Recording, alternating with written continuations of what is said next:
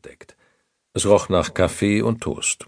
Noch ehe sich Almen gesetzt hatte, kam Maria Moreno aus der Küche. Muy buenos dias, Senor John. Maria war eine unabhängige Frau und hatte sich von Carlos nicht dazu überreden lassen, Almen mit dem altmodischen Don John anzureden. Muy buenos dias, Maria, antwortete er und setzte sich. Sie schenkte ihm Kaffee ein und ging zurück in die Küche, um sein Ei zuzubereiten. Maria Moreno arbeitete nur an den Nachmittagen in anderen Privathaushalten. Vormittags stand sie im Gärtnerhaus für Haushaltsarbeiten und Einkäufe zur Verfügung.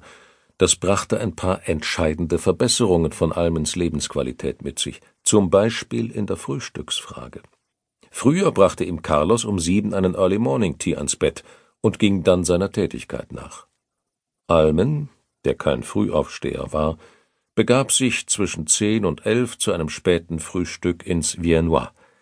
Das tat er zwar nach Möglichkeit noch immer, aber die Gründung von Almen International Inquiries, The Art of Tracing Art, zwang ihn bisweilen zu einem etwas geregelteren Tagesablauf. Es kam vor, dass er auch vormittags Termine wahrnehmen musste und für das Frühstück auf Maria Morenos Hilfe angewiesen war. Nicht, dass er damit nicht allein zurechtgekommen wäre, aber selbst zubereitetes schmeckte Almen nicht. Heute war ein solcher Tag, an dem er fürs Viennois keine Zeit hatte. Er war bereits auf 10.15 Uhr zu einem Termin bestellt. Am Vortag hatte eine Frau Thalfeld angerufen und um einen Termin mit Herrn von Almen persönlich gebeten. Dringend, hatte sie hinzugefügt, am liebsten gleich am nächsten Vormittag. Maria Morenos Anwesenheit hatte einen weiteren Vorteil. Sie sprach neben Spanisch auch recht gut Deutsch und Englisch und war eine begabte Telefonistin und lernfähige Vorzimmerdame. Sie bat Frau Thalfeld um Geduld, tat, als würde sie Almens Agenda konsultieren und zu ihrer eigenen Überraschung auf eine Lücke am nächsten Morgen stoßen. Man verabredete sich auf 10.15 Uhr im Schlosshotel. Almen solle an der Rezeption nach Frau Thalfeld fragen. Maria brachte ihm ein Spiegelei, denn es war Donnerstag.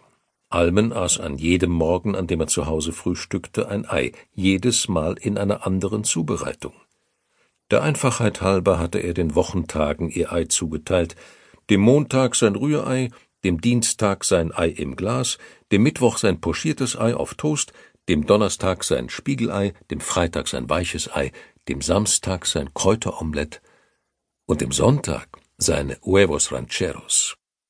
Letztere waren zwei am Schluss kurz gewendete Spiegeleier mit einer pikanten Tomatensauce, eine guatemaltekische Spezialität, in der es Carlos zur Meisterschaft gebracht hatte, weshalb Almen sie dem Sonntag zugeteilt hatte.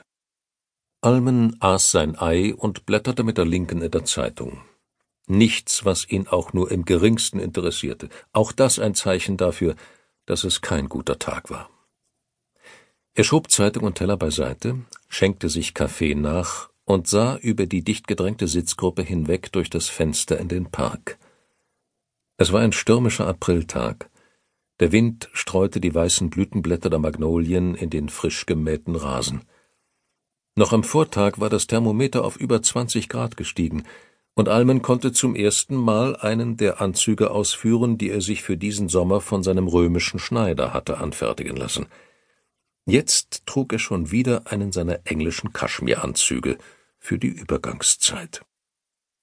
Er hörte die Klingel und den kurzen Dialog durch die Gegensprechanlage von Maria Moreno mit Herrn Arnold, seinem Lieblingstaxifahrer, mit dem 78er Cadillac Fleetwood. Er hätte jetzt aufstehen und seinen Mantel holen können, aber er zog es vor, die Form zu wahren und zu warten, bis Maria das Zimmer betrat und sagte Su carro, Signor John. Ihr Wagen. Almen wischte sich den Mund, erhob sich vom Stuhl und knüpfte das Jackett zu. Muchas gracias, Maria.